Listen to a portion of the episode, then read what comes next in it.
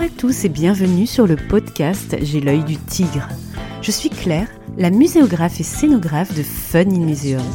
Mon métier, c'est d'aider les musées, les équipements touristiques et tous les professionnels du patrimoine à trouver des solutions pour booster, rendre waouh l'expérience de leurs visiteurs. Chaque semaine, je vous donne les stratégies, les astuces et surtout de la bonne humeur pour réinventer avec moi le monde des musées, les rendre plus fun et vraiment accessibles à tous. Alors mettez-vous à votre aise, installez-vous confortablement et c'est parti pour l'épisode du jour.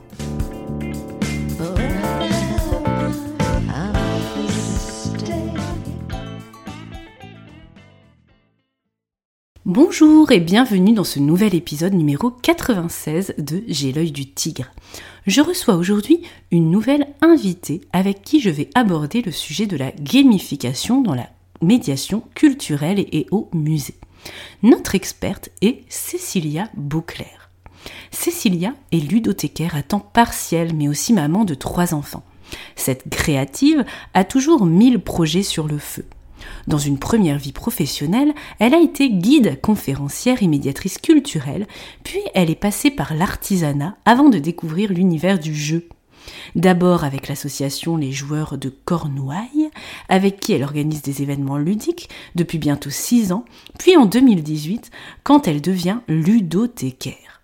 Mais elle ne s'arrête pas là, car l'an passé, elle s'est formée au Serious Game Design et a obtenu un DU apprendre par le jeu création de dispositifs gamifiés. Aujourd'hui, en fondant Ludica Studio, elle a décidé d'allier ses savoir-faire pour créer un pont entre la culture et le ludisme. Apprendre et transmettre par le jeu est son credo. Je vous laisse découvrir notre conversation inspirante où vous découvrez un une définition de la gamification dans notre secteur, 2. les avantages du jeu et son potentiel pour les publics, 3. des exemples inspirants dégotés pour vous faire passer à l'action, et enfin 4. un débat sur le pour ou contre cette pratique de gamification culturelle. Est-ce tendance? Est-ce l'avenir? Est-ce indispensable? On vous dit tout. Écoutez. Bonjour Cécilia, bienvenue sur J'ai l'œil du tigre. Comment vas-tu ce matin de novembre 2023 Bonjour Claire, ben, ça va très bien malgré euh, le temps euh, pluvieux en Bretagne. Euh, je suis très très heureuse d'être avec toi ce matin. À Roubaix, c'est pareil, c'est une catastrophe. Alors, ravi de reprendre avec toi les épisodes invités avec la rentrée du podcast post-congé maternité team maman ici. Aujourd'hui, nous avions eu l'occasion de parler ensemble du sujet du jour il y a quelques mois, puisque tu es l'auteur d'un mémoire sur la gamification dans la médiation culturelle, et j'avais eu l'honneur de faire partie des professionnels du secteur que tu avais interrogé. Et aujourd'hui, je suis heureuse de partager avec nos auditeurs et auditrices quelques éléments de nos conversations et surtout certains de tes résultats et de tes observations après la soutenance de tes recherches. C'était euh, cet été ou à l'automne? Début de l'automne, je me souviens. Non, c'était oui, c'était début d'été euh, la soutenance. voilà. Alors, avant de rentrer dans le vif du sujet, Cécilia, je vais te poser la fameuse question de départ dans les J'ai l'œil du tigre invité. Peux-tu, s'il te plaît, te présenter rapidement aux auditeurs et auditrices en nous disant quelle est ta mission dans la vie, ce qui t'anime en lien ou pas avec le ludique, les jeux, la médiation? Euh, donc je suis Cécilia Beauclerc, euh, je suis euh, maman de trois enfants, je suis ludothécaire à temps partiel et donc j'ai monté une entreprise de, de conseil et d'accompagnement à la gamification. le moteur dans ma vie c'est apprendre puisque je ne me lasse pas en fait d'apprendre et surtout transmettre. Donc apprendre et transmettre, euh, voilà mon moteur. Oui, et par le, jeu, c'est encore mieux. ah, par le jeu, c'est encore mieux. ce n'est même peut-être pas une option, c'est ce qu'on va découvrir après.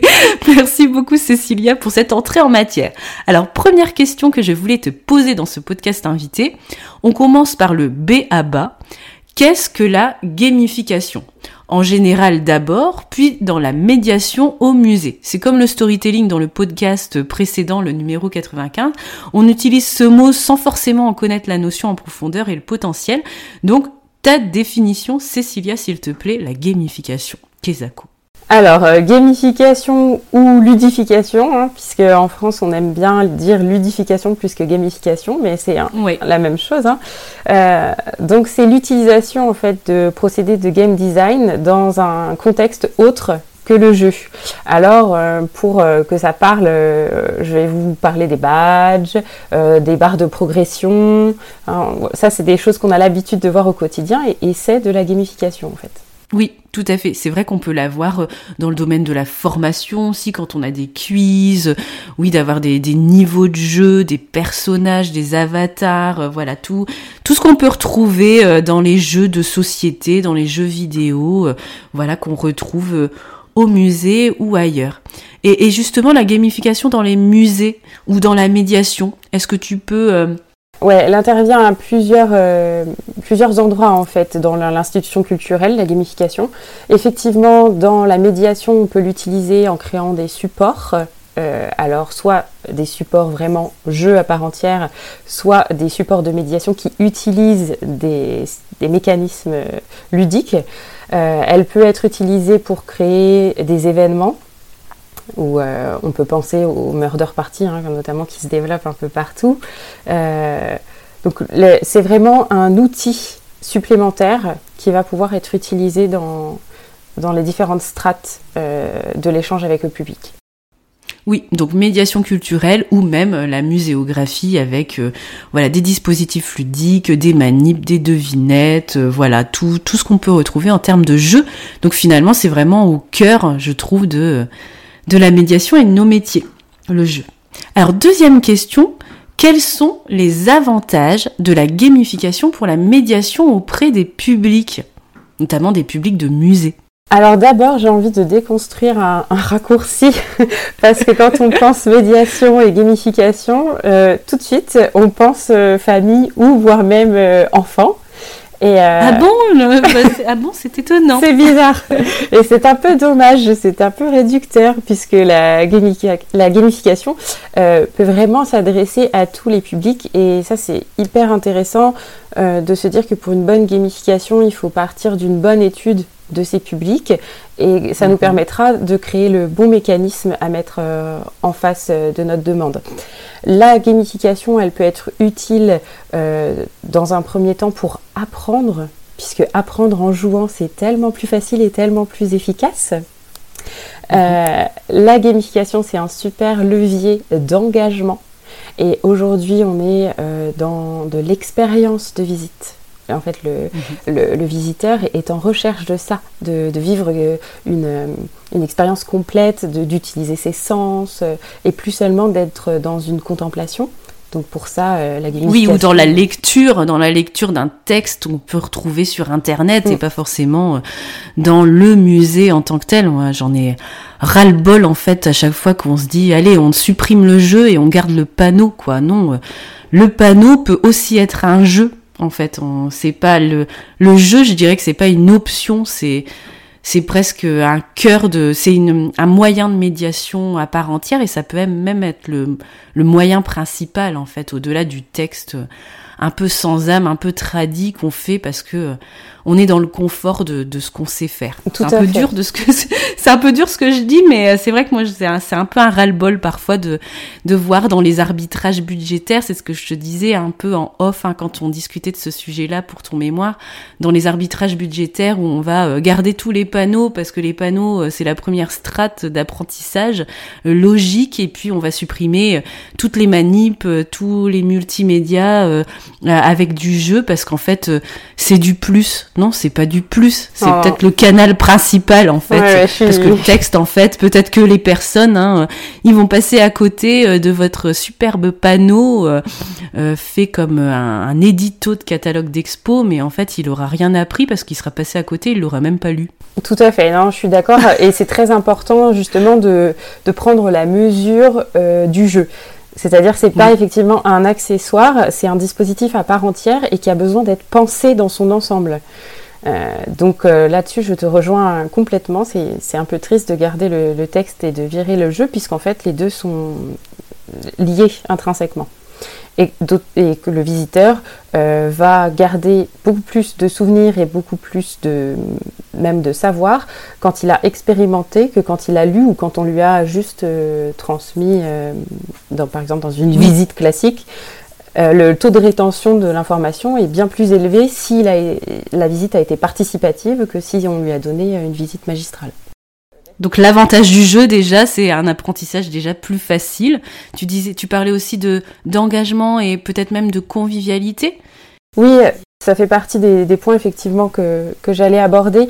Euh, le, le, fait d'amener du jeu et de la gamification, euh, c'est aussi un super levier de sociabilisation et de, ça permet euh, de faire se rencontrer les publics, ça permet aussi de rompre un peu l'isolement du visiteur, ça permet, alors si on revient sur un public famille, ça permet de proposer une expérience globale au groupe famille et pas de filer un jeu à l'enfant pour que les parents lisent les panneaux.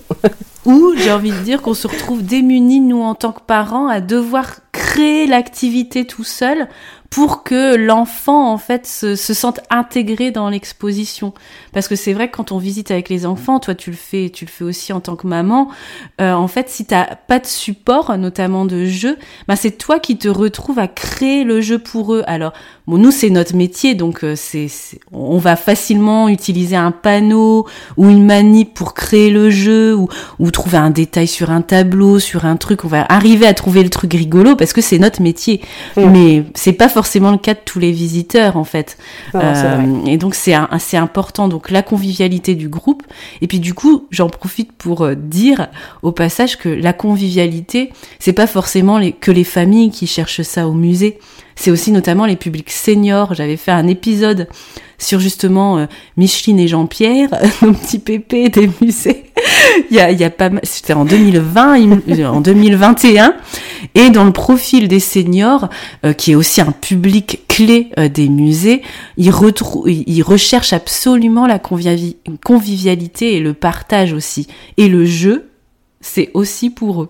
Mais bien sûr, mais bien sûr, c'est pour ça que c'était important pour moi en, amorce de, mettre les choses au clair sur le jeu. C'est pas pour les enfants. C'est vraiment, il y a quelque chose à penser pour l'ensemble de nos publics et, euh, et surtout des dispositifs vraiment adaptés. Euh, dans la, quand je pense sociabilisation, je pense aussi appropriation. Et, euh, et le jeu, c'est un merveilleux moyen aussi pour démystifier euh, le, musée ou enfin l'institution culturelle quelle qu'elle soit, euh, voilà, donner envie de revenir aussi, puisque une partie de jeu ben, a rarement une issue similaire. Donc c'est un dispositif qui va, être, qui va être réemployé et qui va pouvoir donner envie aux visiteurs de revenir et de réessayer. Donc ça aussi, c'est des leviers intéressants dans l'utilisation de, de, la gamification, je trouve. Et puis bien sûr, le, le, fait est aussi de d'aller chercher euh, de nouveaux publics ou des non-publics selon euh, comment on se, place. Mais, euh, mais c'est un, un levier intéressant aussi pour aller chercher une catégorie qui, qui n'a pas encore l'habitude de fréquenter l'établissement. Oui, moi je rajouterais aussi d'un point de vue muséographie, parce que mon, travail c'est de sélectionner des informations euh, scientifiques brutes et d'en faire quelque chose. Donc ça soit rédiger un texte qui est ludique, euh, imaginer un jeu ou un outil de médiation qui est euh, qui va être plus ou moins ludique ou en tous les cas engageant. Et ce que je trouve intéressant avec le jeu, c'est aussi de décomposer l'information parce que quand on fait un jeu, c'est par étapes. On va poser par exemple une question, on va devoir faire une action, on va découvrir une première chose, après on va faire autre chose, on va découvrir encore une information. Et c'est vrai que souvent, moi, quand je demande à des comités scientifiques ou à une maîtrise d'ouvrage de me transmettre les contenus nécessaires pour parler d'un thème, on me donne une tartine. Parfois, je demande une page et en fait, on me donne dix pages. Alors oh déjà, moi, je dois faire la synthèse de, des dix pages en me disant quelle est l'information utile pour le public et la plus intéressante ou même la plus engageante? Mm. Mais ce qui est intéressant avec le, euh, en utilisant le jeu, c'est qu'on va utiliser par exemple les cinq informations les plus euh, intéressante pour ce public-là ou pour ces différents publics, parce qu'il peut aussi avoir différents niveaux de lecture. Et en fait, on va décomposer l'information. Il va avoir une partie du jeu sur cette information-là, une autre partie du jeu sur une autre information. Et je trouve que du coup, en termes d'apprentissage, c'est intéressant et en termes de muséographie, parce qu'on va vraiment pouvoir dire plus de choses, je dirais, grâce au jeu, que si on l'aurait fait avec des kilomètres de, de texte sur un panneau. Puis on va leur faire chercher aussi peut-être. Et il y a le, fait d'aller euh, d'une euh, d'une info à une autre et, le fait d'être vraiment dans l'engagement même physique, euh, je pense qu'effectivement le l'appropriation est meilleure que s'ils avaient lu un panneau d'entrée de salle de X, oui, Ou, les fameuses 10 pages qu'on aura transmises au muséographe pour en faire quelque chose. Et c'est ça souvent en fait que on, se rend pas forcément compte quand on veut justement transmettre des contenus, c'est que grâce au jeu, on va pouvoir en dire plus que ce qui, si on passait par euh, une transmission un peu traditionnelle, euh, par euh, voilà, par même une vidéo ou un texte un peu tradit, c'est un peu le le petit confort dans nos petites pantoufles qu'on utilise quand on veut transmettre des contenus. Ouais, oui, mais c'est vrai que dans ces cas-là, on laisse le visiteur en position passive et forcément, c'est moins efficace en fait. Et on peut, euh, il peut passer à côté surtout de ce qu'on a envie de lui, de lui transmettre. Ok, donc beaucoup d'avantages donc dans l'apprentissage, dans la décomposition de l'information, dans euh, l'expérience et l'engagement, dans la convivialité, et puis tu disais aussi pour l'acquisition aussi de nouveaux publics, en oubliant que le ludique et la gamification, on est seulement sur du public familial, on est sur tous les publics. Et que ça soit aussi euh, un jeune couple qui a envie de faire un escape game ou euh, une murder party ou pas forcément le petit jeu de piste hein, avec le, petit dépliant à 4 avec lequel on, se balade, on est d'accord. Même si c'est très bien aussi, moi j'adore les jeux de piste aussi, hein, il faut pas... il y a plein de niveaux de jeu. si on veut aller chercher le fameux Graal du public adolescent ou préadolescent oui. qu'on a du mal à, faire venir, peu importe hein, l'établissement culturel, parce que si ça peut vous rassurer, en ludothèque, c'est aussi le, la tranche où on a plus de mal à les voir. Mais c'est le jeu, voilà, ça peut être un, levier aussi pour essayer, tac, de les faire venir dans cet intervalle où ils viennent plus forcément avec l'école et ils sont pas encore jeunes adultes, donc ils reviennent pas, ils n'ont pas cette envie de revenir vers la culture tout de suite, quoi. Oui, mais ce qui est bien, c'est ce que tu as rappelé, c'est l'analyse du public. Et dans l'analyse du public, hein, j'en avais parlé, je crois que c'était l'épisode numéro 13 sur euh, Connaissez-vous votre euh, visiteur idéal avec l'étude des personas qu'il faut toujours faire en amont de n'importe quelle médiation, n'importe quelle offre en fait euh, expérientielle, l'analyse des publics et de la cible avant tout, que ce soit pour écrire un texte ou pour inventer un jeu, eh bien il va falloir analyser les ados, ce qu'ils aiment et c'est quoi en fait euh, le point de contact avec eux et quels sont les jeux qu'ils consomment aussi. Tout à fait. Et j'étendrai euh, j'étendrai même à, donc à l'ensemble de, de nos publics, c'est-à-dire qu'à partir du moment où on se dit on va créer une offre euh, gamifiée ou un serious game, puisqu'on n'est pas exactement sur la même chose, il faut une étude des publics préalables et il faut aussi une étude des profils joueurs. Et il va falloir croiser en fait ces infos pour pouvoir trouver euh, quel est le levier à utiliser pour ce, cette offre, pour ce public, euh, pour ce dispositif en fait. Donc euh, l'analyse profil joueur ou l'analyse des, leviers de motivation, c'est des, des, outils à mettre en corrélation avec les analyses de public. Oui, et ça c'est un indispensable. On ne peut pas inventer un truc sans avoir je dirais, analyser les publics, leurs pratiques, et je dirais même en ayant consommé des jeux. Et oui, ça c'est Oui, parce que toi, t'es euh, Je pense qu'on en parlera dans la question 3 qui suit. Mais euh, consommer des jeux. Moi, j'adore les jeux de société, mais c'est, je, je les consomme pas uniquement pour euh, passer un bon moment quand il pleut le dimanche avec avec mon fils de 5 ans, mais j'en consomme aussi euh, directement et volontairement quand je dois inventer des choses, je consomme des jeux pour justement avoir des idées et aussi avoir euh, le savoir-faire et l'expertise pour proposer aussi euh, des jeux qui correspondent à des cibles avec des tranches d'âge, des mécanismes de jeu. Et c'est ce que je disais dans le, le podcast sur le storytelling, hein, celui-là qui est euh, en ce moment. Il faut ben, pour faire du storytelling, il faut consommer des histoires. Et pour faire des jeux, il faut consommer des jeux. Mais oui, parce que on a eu tendance pendant de nombreuses années à improviser en fait euh, le dispositif ludique en se disant ça va marcher. Je, voilà, on va prendre un jeu de loi, on va prendre un qui et ça fera l'affaire. Un domino. Euh, aujourd'hui, l'attente du public est, un peu euh, différente. Et donc, ça va pas suffire, en fait, un jeu de loi.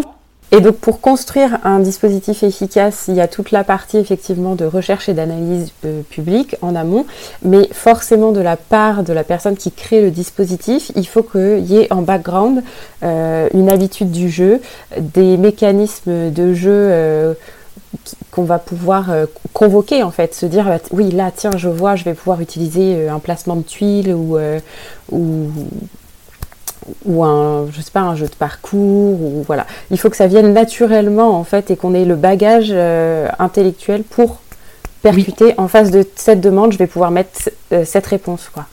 Et la pratique, la pratique des différents jeux en fonction des tranches d'âge.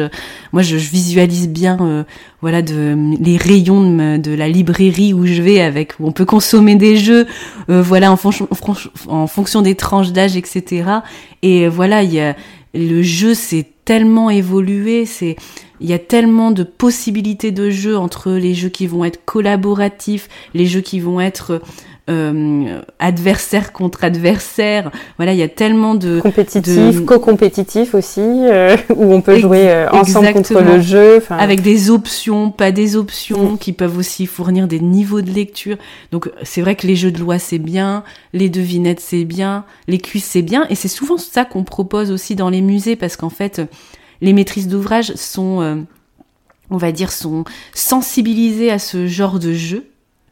Mais c'est vrai que moi j'ai remarqué, c'était ce que je te, dis, je te disais Cécilia dans notre interview, c'est que dès qu'on sort avec des mécanismes de jeu plus évolués, parce que nous on a la pratique du jeu, que les personnes en face de nous n'ont pas forcément, ben ça va pas forcément être des, des options validées parce qu'en fait on n'a pas ce background dont tu parles. Et si on veut mm. faire de la gamification ou de la ludification dans les musées, ben il faut ce background, il faut jouer. C'est pas une punition, moi, je trouve. Non, c'est ça. il faut jouer, tout à fait. Il faut jouer et il faut, euh, il faut tester même euh, le dispositif. C'est hyper important, peu importe là le contexte. Euh, quand on veut créer un, un serious game, il faut absolument procéder par itération. Donc, il faut forcément créer des panels testeurs soi-même. Il faut tester le dispositif. Moi, si je fais un, un escape, euh, je, vais faire euh, mon escape une bonne fois pour toutes avant de faire venir mon panel de testeurs. Il n'y a que euh, l'essai-erreur qui va nous permettre de peaufiner le dispositif pour arriver à quelque chose de top à la fin. Complètement. Alors du coup, troisième question. Parle-nous s'il te plaît, Cécilia, d'exemples de gamification en médiation. Exemple à suivre, exemple à fuir. Donne-nous tes bonnes pratiques à détailler euh, pour euh, donc réussir les actions de ludification ou de gamification. C'est la même chose. Alors il y a plusieurs, euh, il y a plusieurs dispositifs déjà. il va y avoir le, le dispositif analogique. Donc moi c'est ce que c'est mon domaine plus d'expertise, donc c'est-à-dire le jeu vraiment physique euh, qu'on va pouvoir euh, manipuler. Euh, il va y avoir le digital, donc là on, on, entend, je pense, en ce moment beaucoup parler hein, de, de, tous les dispositifs. Alors au début c'était avec les tablettes, et puis aujourd'hui on est vraiment dans de la réalité augmentée, oui. dans des, des, propositions vraiment hyper construites. moi j'ai très envie d'aller tester le dernier dispositif du musée d'histoire naturelle de Paris, euh, mhm. qui propose justement un dispositif digital d'immersion. Euh, et a priori, la grosse différence, c'est que le, l'utilisateur n'est plus isolé. Parce qu'on avait l'habitude jusqu'à présent que dans les dispositifs digitaux, on met un casque et voilà, et chacun fait son petit parcours. Euh, a priori, l'un des grands changements, c'est que là, on pourrait être ensemble dans le dispositif. Et ça, je trouve que c'est, c'est un levier hyper intéressant dans le, mhm. dans le fait de ne plus proposer une expérience individuelle, mais de pouvoir proposer une expérience collective de réalité augmentée. Oui, c'est vrai que souvent ces, dispositifs-là, c'était plutôt des dispositifs où la personne mettait un casque. À la rigueur, on voyait sur un écran ce qu'elle voyait elle. Donc il y avait quand même une espèce d'interaction, mais on était plus dans la passivité, on était en spectateur. On n'avait pas envie euh, de faire brouiller son oreille interne personnelle, j'ai envie de dire.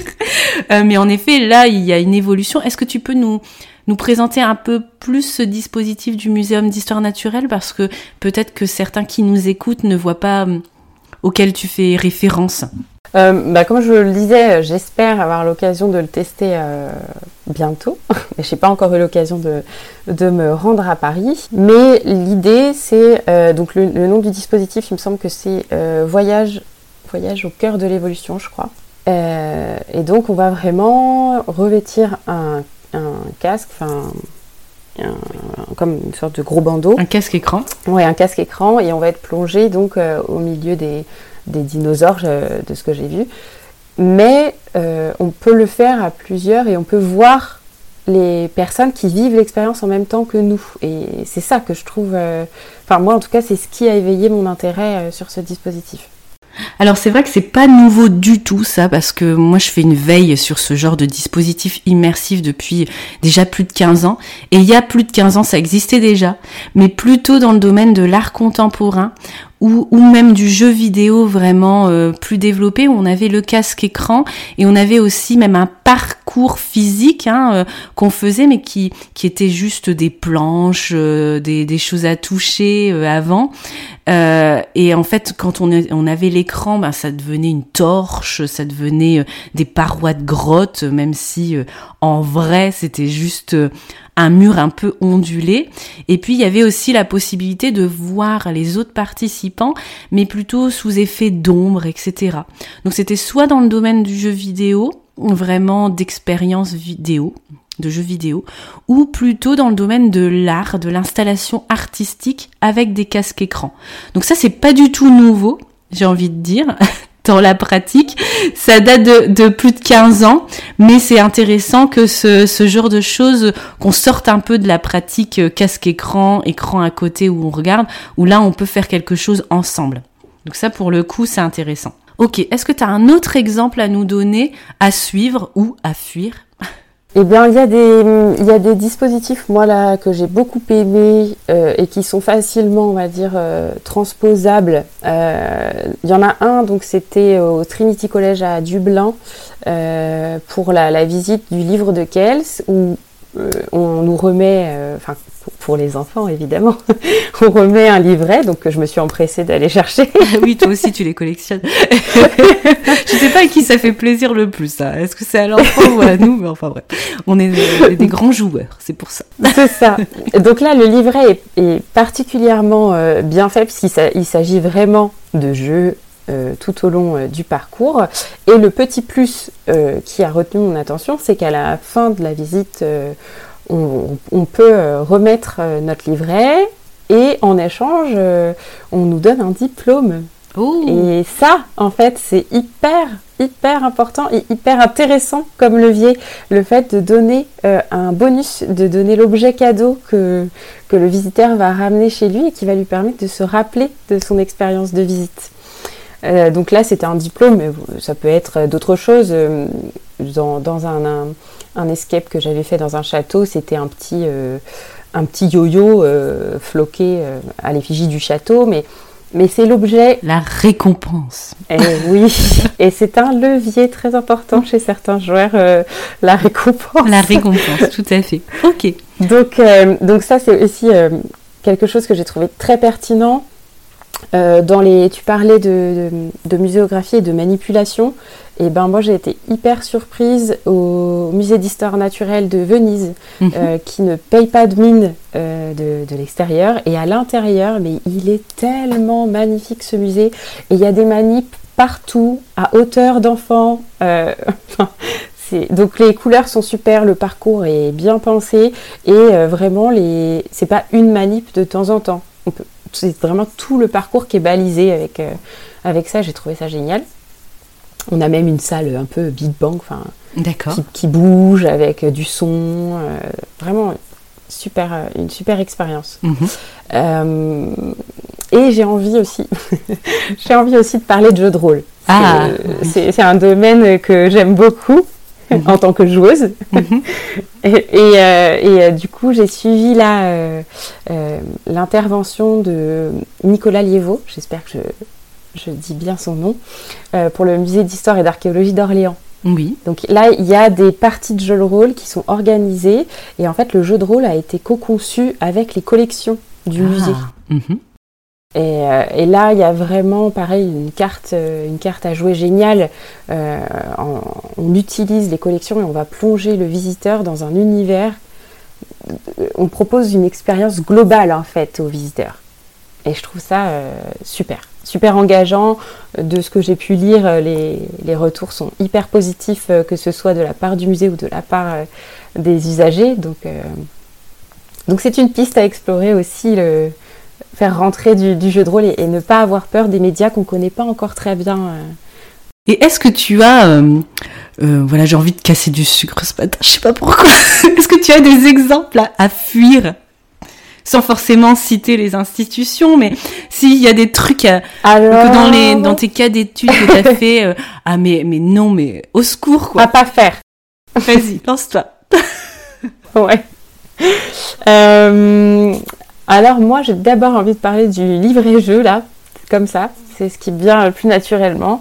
Euh, le livret-jeu qui n'en est pas. Ah. hein, parce que quand il faut écrire, euh, analyser, euh, ben c'est pas fun. Et donc c'est pas du jeu en fait. Et si c'est pas du jeu, ben Et même dans la position, si tu dois te retrouver euh, à devoir écrire contre un mur ou parce que des fois c'est même pas l'objet en lui-même, il est pas adapté à, à l'espace pour Oui, l'utiliser. Je vois ce que tu veux dire. Mais déjà dans sa conception, euh, pour, pour moi du coup il y a les deux problèmes. Il y a le, euh, le game et le play là qui ça matche pas en fait. Donc le livret jeu c'est c'est une super idée, mais il faut vraiment que ce soit un livret jeu et pas un livret pédagogique euh, un peu euh, pimpé quoi. Donc voilà. Euh, et il y a du coup dans, dans le mémoire j'avais étudié un article qui avait été publié là-dessus où il y avait eu une étude sur des livrets jeux qui montrait bien que quand on était dans quelque chose de trop de trop scolaire, de trop pédagogique, on n'atteignait pas notre objectif. Complètement. Et puis en, en plus, c'est l'accompagnateur qui se retrouve. je sais pas si toi ça t'est déjà arrivé, mais en fait, c'est toi qui te retrouves à faire les, les jeux dedans, quoi. Ah oui, oui, bah moi, c'est sûr que moi, mes enfants, je les, euh, enfin, voilà, je vois très vite si ça va matcher ou pas matcher, quoi. Et en plus, ça. pour le coup, ils sont consommateurs, euh, moi, donc euh, j'ai un public exigeant. C'est ça, exactement. Mais donc, Donc- voilà, le livret jeu, euh, warning, attention, euh, faut vraiment concevoir du jeu, quoi. Mais là, du coup, ça, ça renvoie vraiment à la une des mauvaises pratiques que moi je retrouve, c'est dès que tu parles de d'objets comme ça, que ce soit un livret ou une tablette, etc., euh, ou même un, un escape game que tu vas faire peut-être dans un espace ou une enquête que tu vas faire dans un espace muséographié, c'est euh, le manque de connexion entre l'objet en lui-même euh, qui où tu vas avoir les règles du jeu, les actions et l'espace. Hmm. Que du coup tu vas pas avoir d'espace pour euh, écrire ton truc ou tu vas pas avoir d'espace euh, pour euh, interagir en fait que tu vas te retrouver à interagir sur l'objet, tu vois la tablette euh, en cliquant machin et tu vas pas forcément utiliser l'espace que tu as autour de toi que finalement tu pourrais très bien faire le jeu dans ton canapé ou chez toi en rentrant avec le livret que dans le musée en particulier ou sur le site culturel. Ouais, ça perd, euh, ça perd un de ses, un, un, euh, un de ses fondamentaux, en fait. Oui, on a L'idée, c'est pas de créer un objet qui est détachable euh, de, de l'environnement ou de la collection ou, enfin, ou de l'établissement. Bien sûr, l'idée, c'est de créer un dispositif approprié. que tu sois au obligé d'être là. Bah oui, oui. Ou, ou alors, euh, si on crée, crée un dispositif euh, transportable, c'est une autre volonté. C'est qu'on veut, on veut créer un jeu en pré-visite ou un jeu en post-visite. Mais, euh, mais quand on est sur un dispositif in situ, euh, je suis d'accord avec toi. Il faut que l'environnement soit en accord total avec le dispositif. Et donc ça demande euh, une réflexion particulière en fonction du type de jeu qu'on a décidé de mettre en place. Oui, pour pas créer des choses un peu euh, ex nihilo et pas euh, voilà le jeu est in situ quoi. Il a lieu dans cet endroit là il fonctionne que dans cet endroit là et il a une utilité de le faire là à ce moment là sinon euh, bah, c'est comme c'est comme pour une exposition, hein, autant qu'on soit dans un bouquin ou sur internet pour découvrir, euh, je sais pas, euh, moi, les, les zombies ou je ne sais quoi. Hein. Autant être dans son canapé que plutôt être dans un lieu où finalement tu trouveras la même chose sur ton canapé que dans le lieu euh, proprement dit, quoi. Mhm. Donc l'environnement, l'environnement du jeu est important. Et pour pour revenir sur les, les jeux, parce que c'est vrai que j'ai bien un tacle au livret jeu, mais j'ai envie de dire faire du jeu, c'est déjà bien. C'est-à-dire que si on a un, puzzle, si on a un jeu de loi, ok, c'est pas parfait, mais c'est déjà euh, un étage. Euh, c'est le niveau, euh, le niveau débutant de, du joueur, on va dire. Mais déjà, on propose quelque chose, parce que vraiment. Donc ne supprimez pas les puzzles et les memories et les trucs juste parce que vous voulez économiser 1000 euros, s'il vous plaît. J'ai 1000 euros, mais bon, voilà. Hein, et puis garder, garder autre chose qui est pas du tout engageant. Oui, oui, non, non, c'est déjà la pas ça, mais c'est le niveau 1, c'est déjà bien. Voilà, c'est le, le, premier, étage, le premier palier, c'est ça. Et euh, c'est voilà, déjà mieux que parce que je suis vraiment surprise du nombre d'expos où voilà, où si je me rends, moi j'ai un grand de, de 8 ans, j'ai 8 et, 4 qui peuvent m'accompagner souvent. Euh, c'est compliqué, il y a encore beaucoup d'expositions où il n'y a euh, aucun dispositif. Il n'y a rien qui est prévu en salle et il n'y a rien qui est distribué en, en début de visite. Donc, donc un puzzle ou un memory, c'est déjà cool. C'est nous qui font le show c'est nous, on se retrouve à faire le show, le, le, meneur, le, le, le, voilà le, le maître du jeu. Voilà, je cherchais le mot. On se retrouve à faire le maître du jeu euh, à l'intérieur de l'espace. Ouais, c'est terrible. Mais je pense que les personnes qui conçoivent certaines expositions, qui valident les dispositifs, quand il y a des dispositifs tout court hein, qui sont qui arrivent dans la réflexion, je dirais. Je caricature un peu, mais ça arrive souvent. Voilà, il faut vraiment euh, imaginer euh, du jeu, c'est pas accessoire quoi. C'est pour moi c'est obligatoire. C'est pas accessoire et euh, il faut pas avoir peur euh, que ça nuise au contenu. Il faut pas se dire on va pas faire du jeu parce que ben ça sert à rien, on transmet pas. Si on a bien pensé son dispositif, on est dans la transmission de savoir et on est dans la valorisation de nos collections. Mais parce que ça c'est un frein il transmet même plus. C'est ce que je redis encore. Il transmet plus. On dit plus d'informations quand on fait euh, un jeu, euh, que ça soit des trappes, des machins ou des choses beaucoup plus évoluées, que quand on a euh, le texte ou le cartel ou le truc. Hum. Voilà, on transmet plus. Mais ça, il faut vraiment le rentrer dans cette. Si on prend le jeune public, lui faire faire un puzzle d'une œuvre, d'accord, c'est pas le dispositif le plus dingue du monde, mais ça permet déjà à l'enfant d'être familiarisé visuellement avec euh, le tableau. Et on sait très bien que c'est la répétition oui. qui va aussi entraîner son œil, qui va aussi entraîner euh, euh, son intérêt. Et... Mais après ce puzzle, tu vois, tu peux peut-être l'inciter aussi à le faire dans un certain ordre en me disant mets la pièce qui avec la couleur principale de l'œuvre. Tu peux dire bah, mets la pièce où tu vois le plus le geste de l'artiste. On peut aussi imaginer que les étapes du jeu transmettent aussi une information et va aussi orienter euh, le visiteur, son regard ou ses sensations, etc., sur un détail qu'il n'aurait pas vu si on lui fait faire juste le pulse en solo et puis en, en, carte blanche.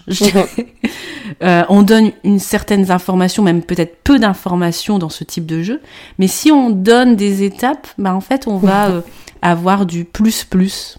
Oui, on rajoute un niveau. Et c'est aussi la différence entre euh, les dispositifs euh, gamifiés euh, autoportés ou les dispositifs gamifiés animés par un ou une médiatrice.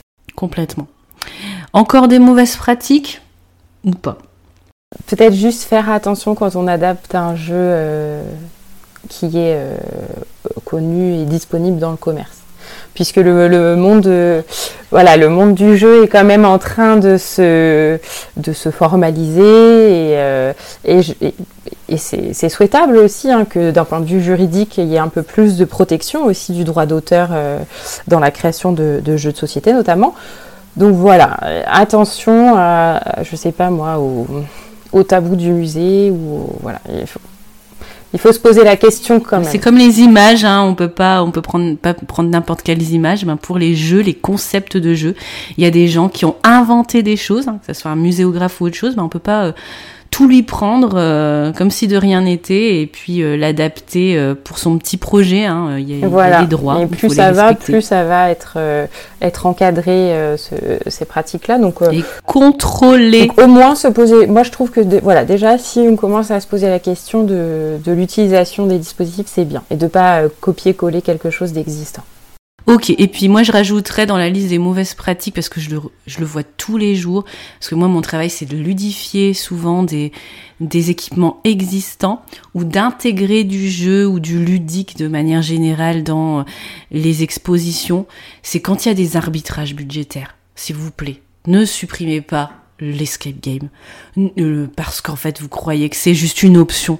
Ne supprimez pas la manip ne pour euh, faire un film euh, beaucoup plus cher en termes de budget. voilà, ne supprimez pas ça, les outils de médiation de manière générale pour faire un bateau plus gros ou pour mettre, je sais pas, un lustre ou je ne sais quoi une banque d'accueil avec 3 mètres supplémentaires euh, qui sera même pas adaptée euh, au PMR. Je rigole, hein, mais euh, moi ça arrive tellement, c'est presque systématique de quand on a l'espèce de liste de courses à la fin qu'il faut faire des arbitrages. Ben en fait la, la facilité entre guillemets c'est oh ben on supprime ça, on supprime ça, on supprime ça. Mais quand vous supprimez ça, vous supprimez un des expériences pour des publics cibles en particulier qui vont être bah, éjectés en fait de l'expérience. Et puis vous supprimez aussi des contenus.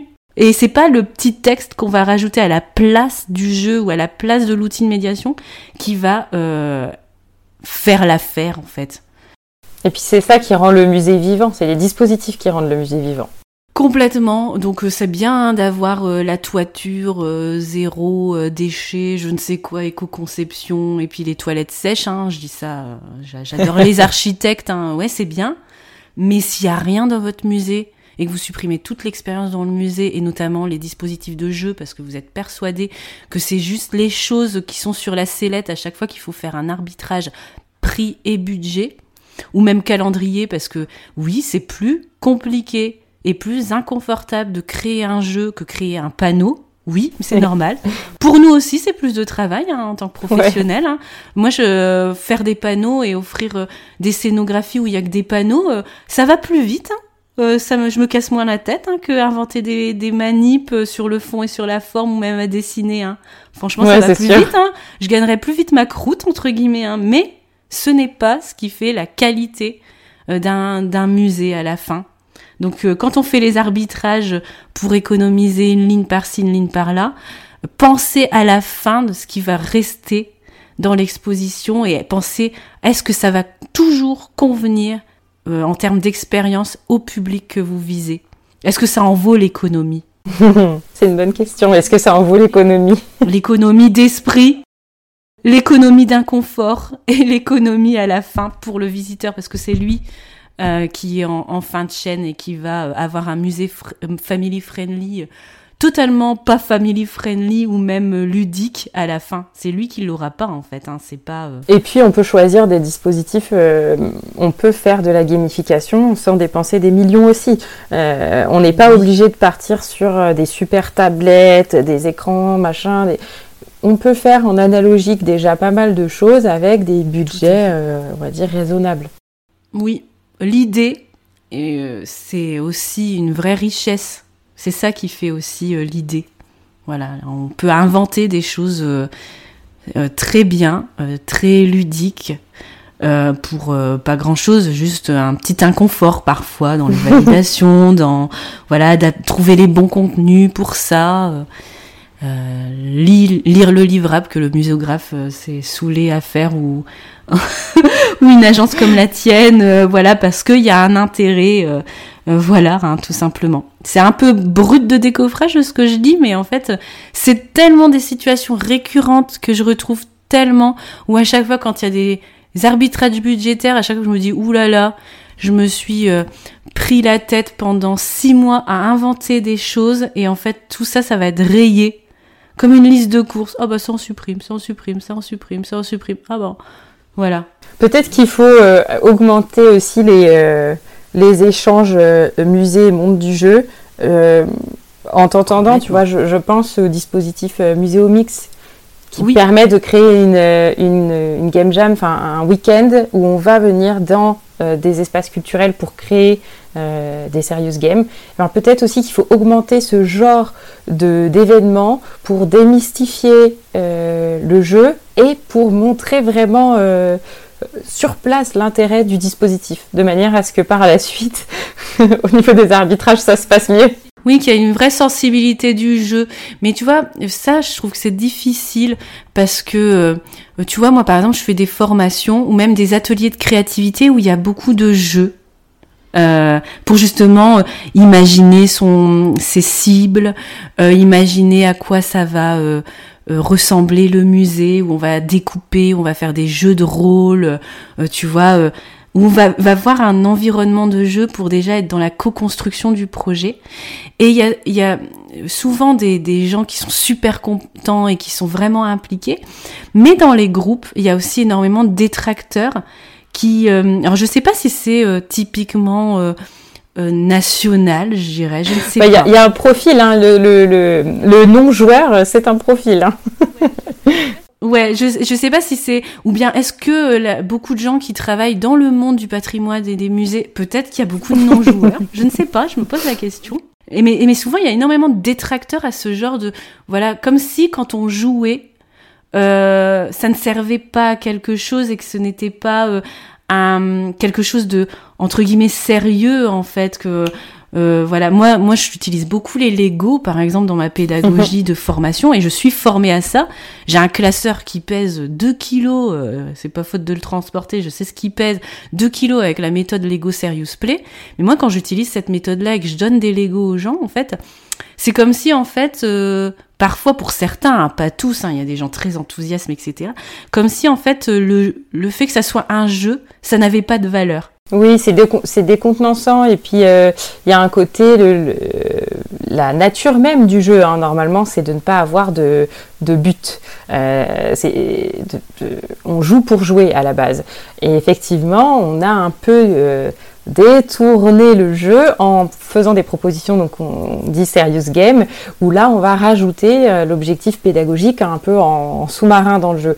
Donc de prime abord, on a l'impression qu'on nous fait faire une activité pour rien et au final, euh, on est en train d'apprendre, on est en train de travailler. Mais Tout à et effectivement, il y a beaucoup de, de visibilité qui du jeu. manque encore euh, sur ce type d'utilisation.